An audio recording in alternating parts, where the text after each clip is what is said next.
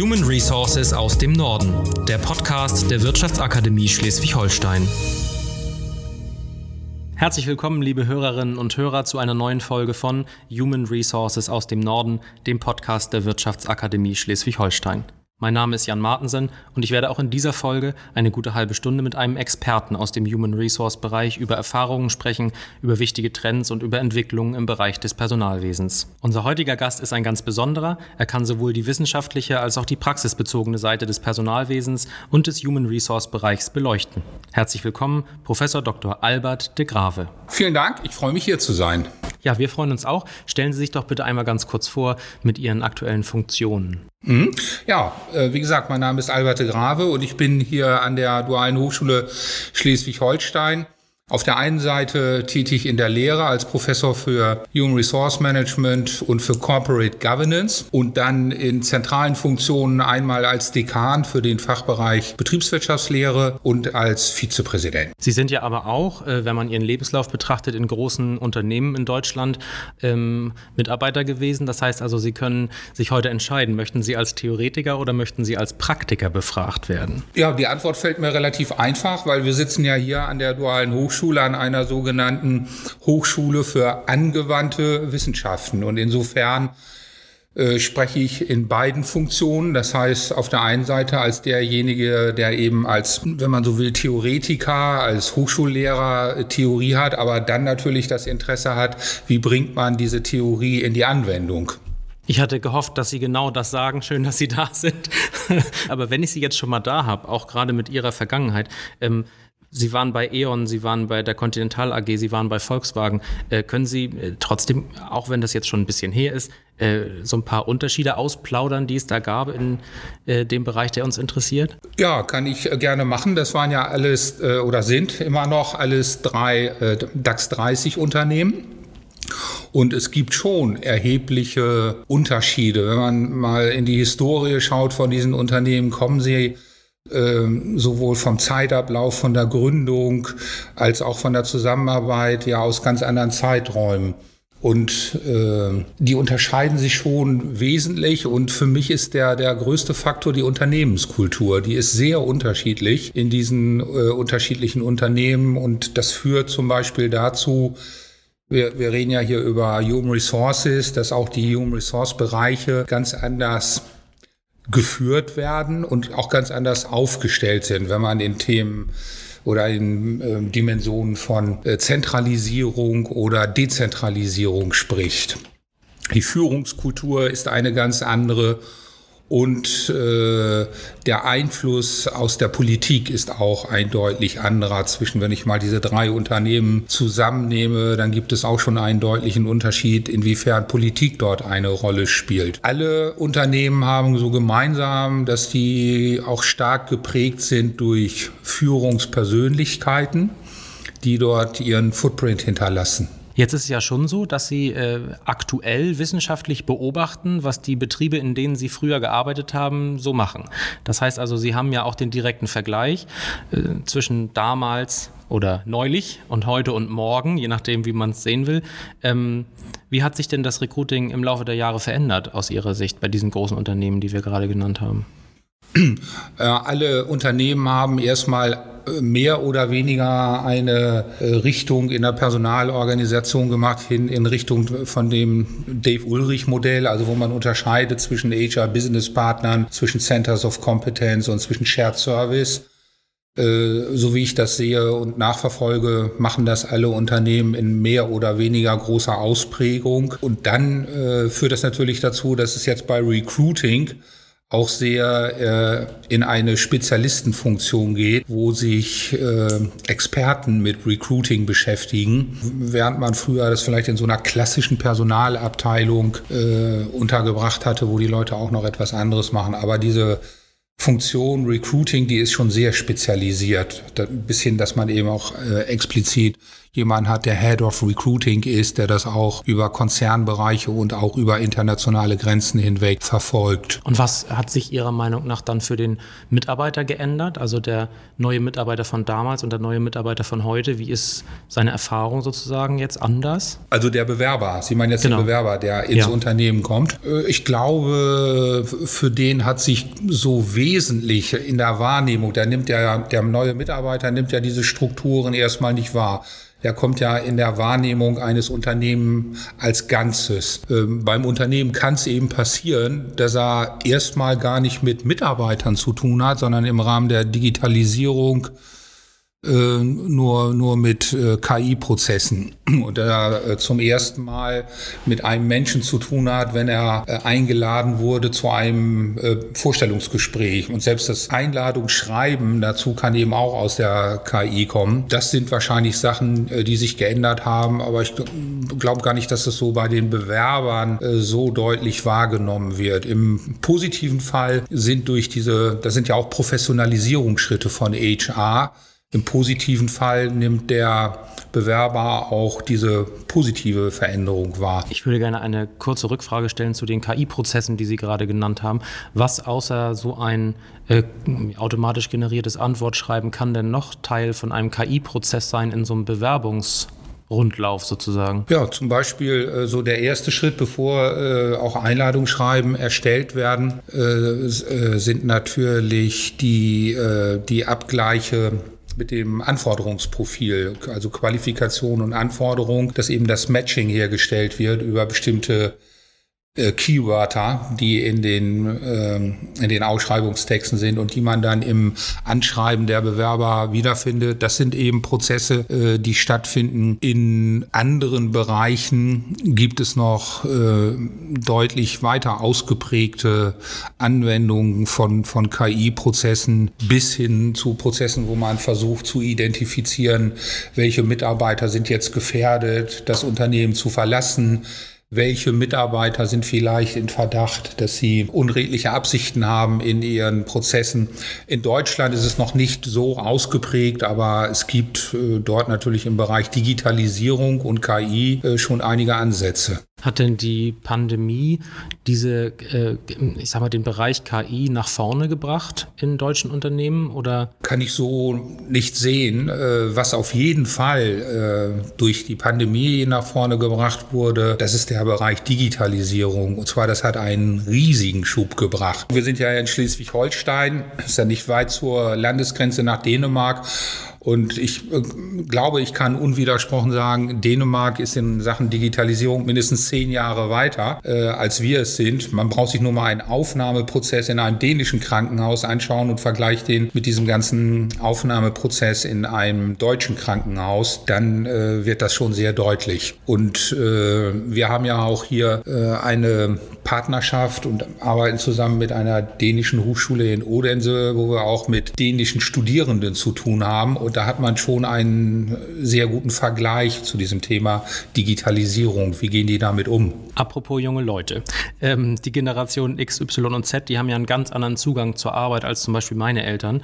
Ähm, würden Sie auch sagen, dass heute alles New Work sein muss, alles muss agil sein und alles muss insbesondere während Corona eine Work-Life-Balance bereitstellen? Ja, also diese Begriffe, die Sie jetzt gerade gebracht haben, New Work, äh, agil würde ich noch ergänzen um VUCA. Das sind ja so die drei großen Megatrends im, äh, auch im Personalbereich. Und die sind nun mal da, ob es sein muss oder nicht. Sie sind nun mal da und wir müssen uns damit auch im Sinne von Megatrends auseinandersetzen. Und Digitalisierung kommt auch noch dazu als äh, Trend. Und die Unternehmen und auch die Bewerber, auch die jetzt kommen aus der ähm, Generation Z, die haben eben damit zu tun. Das sind ja jetzt nicht nur Schlagwörter, sondern es verbinden sich auch bestimmte Inhalte damit mit der äh, Generation Z. Und ich bin immer äh, überrascht, äh, wenn wir in unseren Veranstaltungen, in unseren Personalveranstaltungen zu diesem Thema Führung kommen. Also so in, in meiner Generation und wenn äh, zu meinen Studienzeiten äh, war das so, wir wollten unbedingt alle Führungspositionen haben. Ich habe ich hab Betriebswirtschaftslehre studiert und wir wollten alle nach dem, damals war es ja noch das Diplom, wir wollten unbedingt in Führungspositionen.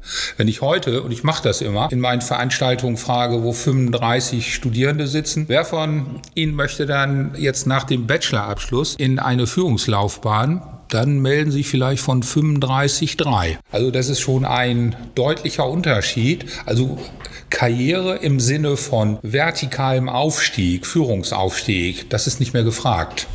Man kann Karriere ja auch anders definieren. Das heißt, ich möchte eine Stellenfolge im betrieblichen Stellengefüge durchlaufen, unterschiedliche Positionen einnehmen, aber Karriere in Aufstieg und dann auch mit dem Thema Führungsverantwortung, das ist nicht mehr äh, so gefragt. Wenn, wenn, ich auch mal frage, ja, warum wollt ihr denn das nicht? Und dann fallen häufig Sachen wie, ja, hat man immer Ärger mit Mitarbeitern, muss man sich drum kümmern, riesiger Zeitaufwand, die lassen einen auch nach Feierabend nicht in Ruhe. Also das ist nicht mehr äh, so erstrebenswertes Ziel. Die Ziele liegen ganz woanders. Und darauf muss ich, das war ja Ihre Frage, muss denn das jetzt sein? Dazu muss man was sagen. Sie, Sie hatten ja diesen äh, Bereich äh, New Work genannt. Das ist ja nichts Neues. Das ist ja schon in den 70er Jahren geprägt worden von Friedhof Bergmann, dem Sozialwissenschaftler. Und New Work ist ja nur eine Reaktion auf veränderte Anforderungen der Arbeitswelt. Und jetzt haben wir wahrscheinlich im Moment sehr starke Veränderungen der Arbeitswelt, natürlich auch geprägt jetzt in den letzten, ja, wir gehen schon auf anderthalb Jahre zu äh, Auswirkungen durch Corona. Und natürlich spielt es dann eine große Rolle, New Work. Was bedeutet das? Was können wir da machen? Was heißt denn Agilität? Was heißt Agilität für Personalarbeit? Was heißt Agilität für Personalauswahl, für Personalentwicklung? Und, und das spielt dort alles hinein. So, und Ihre Frage war ja, wenn ich das noch richtig in Erinnerung habe, muss das eigentlich sein? Diese äh, oder müssen Unternehmen äh, äh, agil sein oder muss alles agil sein und New Work? Ja, wir sind ja auch immer noch in einem War for Talents. Das heißt, die Unternehmen haben häufig Probleme, Mitarbeiter zu gewinnen. Wenn wir uns unsere demografische Entwicklung anschauen, in Deutschland ist ja nicht überall so, aber wenn wir uns das in Deutschland anschauen, dann müssen Unternehmen sich natürlich etwas einfallen lassen, um Mitarbeiter zu gewinnen und stehen eben in Konkurrenz zu anderen Unternehmen. Also muss ich auch schauen, was sind denn die Erwartungen und Bedürfnisse der jetzt Generation Z, demnächst kommt die Generation Alpha. Aber wenn ich jemanden äh, überzeugen will, kommt zu uns und nicht zum Konkurrenten, dann muss ich schon wissen, was sind denn die Erwartungen. Und die Erwartungen, die sind heute ganz anders, als sie noch vor 20 Jahren waren. Wie genau würden Sie denn die Erwartungen der breiten Masse beschreiben jetzt? Also was, was erwartet man von einem, von einem Arbeitgeber? Mhm. Ich kann, äh, glaube ich, relativ deutlich abgrenzen, was war vielleicht noch so vor 20 Jahren und was ist heute. Vor 20 Jahren waren bestimmt die Erwartungen an äh, Entgelt, an Aufstieg, an Karriere, an Dienstwagen, äh, an solchen Symbolen sehr stark. Das ist heute gar nicht mehr so gefragt. Äh, gerade in den Städten, die Beschäftigten sind gar nicht mehr so interessiert an einem ähm, bestimmten Dienstwagen und sehr großes als mittleres äh, Auto, sondern die Interessen sind anders. Also es ist schon ein Wandel erkennbar zwischen einer Trennung von Freizeit und Arbeit. Und die Entwicklung geht auch schon weg von diesem Work-Life-Balance, sondern von, es geht schon hin zu Work-Life-Trennung. Das heißt, die Generation heute, so Verallgemeinerungen sind, sind immer schwierig, weil es gibt natürlich auch immer andere Fälle, aber so die Tendenz geht schon dahin, dass äh, dieser Wunsch ist nach Work-Life-Trennung. Das heißt, nach 17 oder 18 Uhr schalte ich mein Dienstmobile ab und ich gehe nicht mehr um 20 Uhr ran. Oder ich gehe auch nicht im Urlaub an mein Mobile, sondern das mache ich, wenn ich wieder nach dem Urlaub zu den dann angesagten Arbeitszeiten äh, im Dienst bin. Also äh, es wird hier schon Wert darauf gelegt. Dann spielt auch das ganze Thema Hierarchie eine große Rolle in Unternehmen. Die Tendenz scheint dahin zu gehen, dass viel mehr äh, gefragt ist nach Zusammenarbeit in Teams, wenig ausgeprägte Hierarchiestrukturen, auch so etwas in so Richtung Wohlfühlaspekt äh, in der Arbeit. Aber Sie meinen jetzt damit nicht den Kickertisch, ne? Sie ist der, den berühmten. Hatten wir bei E.ON auch immer auf dem Flur. Okay. Habe ich auch immer genutzt. Hat auch, war auch durchaus positiv. Ja, gehört, gehört, ja gehört für mich auch dazu, ja. Man braucht ja auch irgendwie eine wahre Basis, um ein Klischee aufbauen zu können. Ne? Dann ja, aber gehört schon dazu. Also biete ich ein äh, Beratungen an, ein Gesundheitszentrum, sponsor ich Beiträge im Fitnesscenter, biete ich sowas wie einen Kickertisch an, wo sich Leute in der äh, Freizeit treffen können, biete ich an. Äh, naja gut, es gibt, man muss eben schon differenzieren. Ich kann da ziemlich, kann da ziemlich weitgehende Beispiele nennen, aber das ist natürlich jetzt unterschiedlich ob ich jetzt auch in einem kleineren, in einem mittleren oder in einem Konzern bin, da gibt es mit Sicherheit andere Möglichkeiten in der finanziellen Umsetzung. Aber so die generelle Philosophie, was kann ich tun, um dieses Commitment äh, zu schaffen, auch ein, ein solches so affektives Commitment, dass ich mich hier wohlfühle im Umfeld, äh, das ist schon eine Anforderung an Unternehmen, wo man etwas machen muss. Es gibt viele Unternehmen, die bieten ihren Bachelor-Studierenden im dualen Studium zumindest temporär einen Dienstwagen, den sie nutzen können, um äh, Anreize zu schaffen. Die Anforderungen an Unternehmen, die ihre Mitarbeiter äh, bei der Stange halten wollen, haben sich natürlich durch die Pandemie jetzt auch noch ein bisschen verändert. Es kann zum Beispiel ja die Frage aufkommen, müssen wir einen bequemen Bürostuhl stellen für das Büro, was unsere Mitarbeiterin in der Küche hat? Oder gibt es andere äh, also Bereiche, die wir irgendwie verändern können?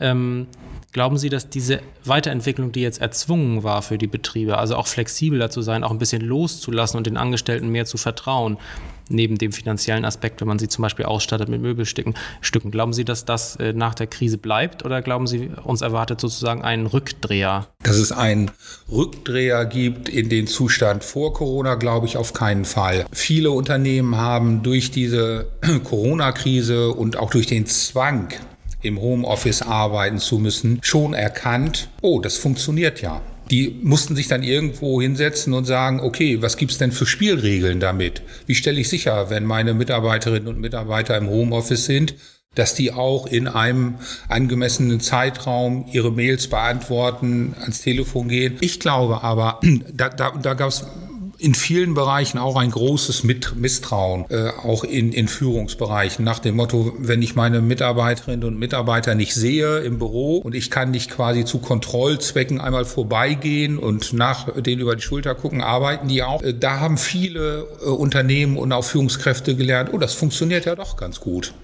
wenn die in Bereiche gehen. Es hängt immer davon ab, wie man so etwas gestaltet. Es gibt auch jede Menge negative Beispiele. Wenn Sie mal überlegen, in vielen Stadtverwaltungen, wo die Kfz-Zulassungsstellen nicht mehr funktionieren, wo Kunden monatelang auf die Zulassung ihrer Fahrzeuge warten oder in manchen Bürgerämtern, äh, die schon seit Monaten dicht gemacht haben und sind nicht mehr zu erreichen. Das ist einfach schlecht gemanagt. Es liegt nicht daran, dass diese Konzepte nicht funktionieren, das ist einfach führungsmäßig nicht umgesetzt. Aber dort, wo es professionell und führungsmäßig umgesetzt ist, das heißt, wo Führungskräfte wissen, mein Mitarbeiter ist nicht im Büro, im Office, aber ich weiß, wie ich mit dem kommuniziere, ich weiß, wie ich Mitarbeiterbesprechungen mache, auch wenn sie nicht da sind. Ich weiß äh, auch, wie ich mit unterschiedlichen Orten umgehe. Das hat durch diese Corona-Krise einen Riesensprung gewonnen und das kann man auch das wird sich auch in der Zukunft umsetzen, genau wie die Hochschulen äh, einen Riesensprung gemacht haben in Richtung Digitalisierung, Online-Vorlesungen.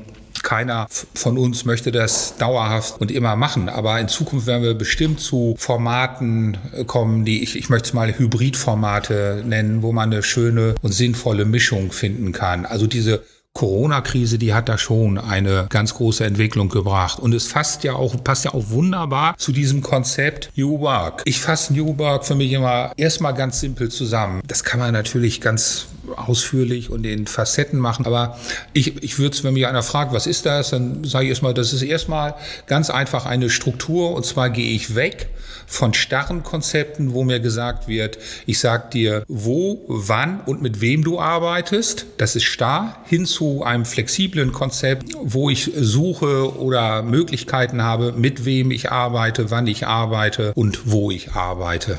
Glauben Sie denn, dass ähm, die zukünftigen Bewerber auch nach der Pandemie eine gewisse Zeit fest davon ausgehen, dass sie ein Recht auf Homeoffice haben? Also glauben Sie, das ist sowas wie, ähm, man hat jetzt ein Recht auf Elternzeit oder ähm, andere Dinge, die es früher nicht gab? Kann ich mir schon vorstellen, dass es äh, etwas da gibt. Wir haben ja gerade die politische Diskussion mit dem Arbeitsminister, der ja diese, diese Pflicht auf Homeoffice jetzt eingebracht hat und äh, ist in seinen ersten Entwürfen ja äh, damit nicht durchgedrungen. Äh, aber äh, die Diskussion ist ja entbrannt und jetzt, jetzt streitet man sich eben unterschiedlich darum, äh, wie soll das aussehen, in welchem Umfang. Aber ich glaube schon, dass es da auch von Seiten der Arbeitnehmer eine andere Erwartungshaltung gibt. Die Männer und Frauen, die jetzt gerade Studierende sind, die werden sich ja vielleicht dann erstmalig bewerben nach der Pandemie. Also vielleicht auch profitieren von äh, Dingen, die sich für die ähm, Arbeitnehmerinnen und Nehmer verbessert haben.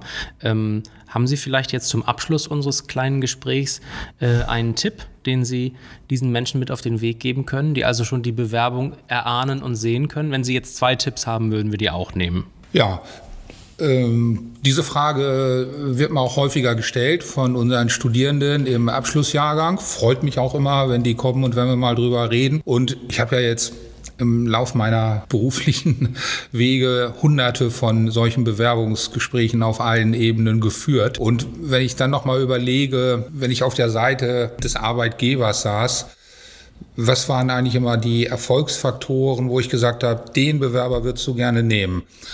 Dann kann ich heute wirklich zusammenfassend sagen zu den Leuten, seid authentisch, versucht nicht, euch zu verstellen und etwas darzustellen, was ihr nicht seid. Das merkt jeder erfahrene Recruiter sofort. Stellt die Fragen, die euch wirklich brennend interessieren, auch wenn es kritische äh, Fragen sind. Und zum Schluss macht deutlich, was ihr auch mitbringt. Also selbstbewusst und verkauft euch eben auch gut mit der Qualifikation. Ja, vielen Dank für diese Tipps und auch vielen Dank dafür, dass Sie so bereit waren, mit uns zu sprechen. Sie waren ein sehr offener und sympathischer Gesprächspartner und ich habe ähm, gehört, dass Sie auch offen für Kooperationen sind. Wenn also unsere Hörerinnen und Hörer ähm, bei sich selbst Interesse feststellen, mit ihnen gemeinsam mal etwas Interessantes aus dem Bereich des Personalwesens zu veröffentlichen, zum Beispiel in einer Fachzeitschrift oder in, im Rahmen eines Projektes, dann äh, können Sie Herrn Professor de Grave im Internet finden. Und zwar ist die Seite www.dhsh.de und da beim Unterpunkt Professorenschaft und Leitung. Uns finden Sie natürlich auch weiterhin im Internet. Wir freuen uns über Ihre Fragen, über Ihre Anregungen, über Kommentare, über Abos, wenn Sie möchten, auch über Bewertungen. Besuchen Sie uns also gerne auch in den sozialen Medien. Wir freuen uns auf Sie. Der Podcast der Wirtschaftsakademie Schleswig-Holstein. Wir bieten Entwicklung, wir bieten Lösungen.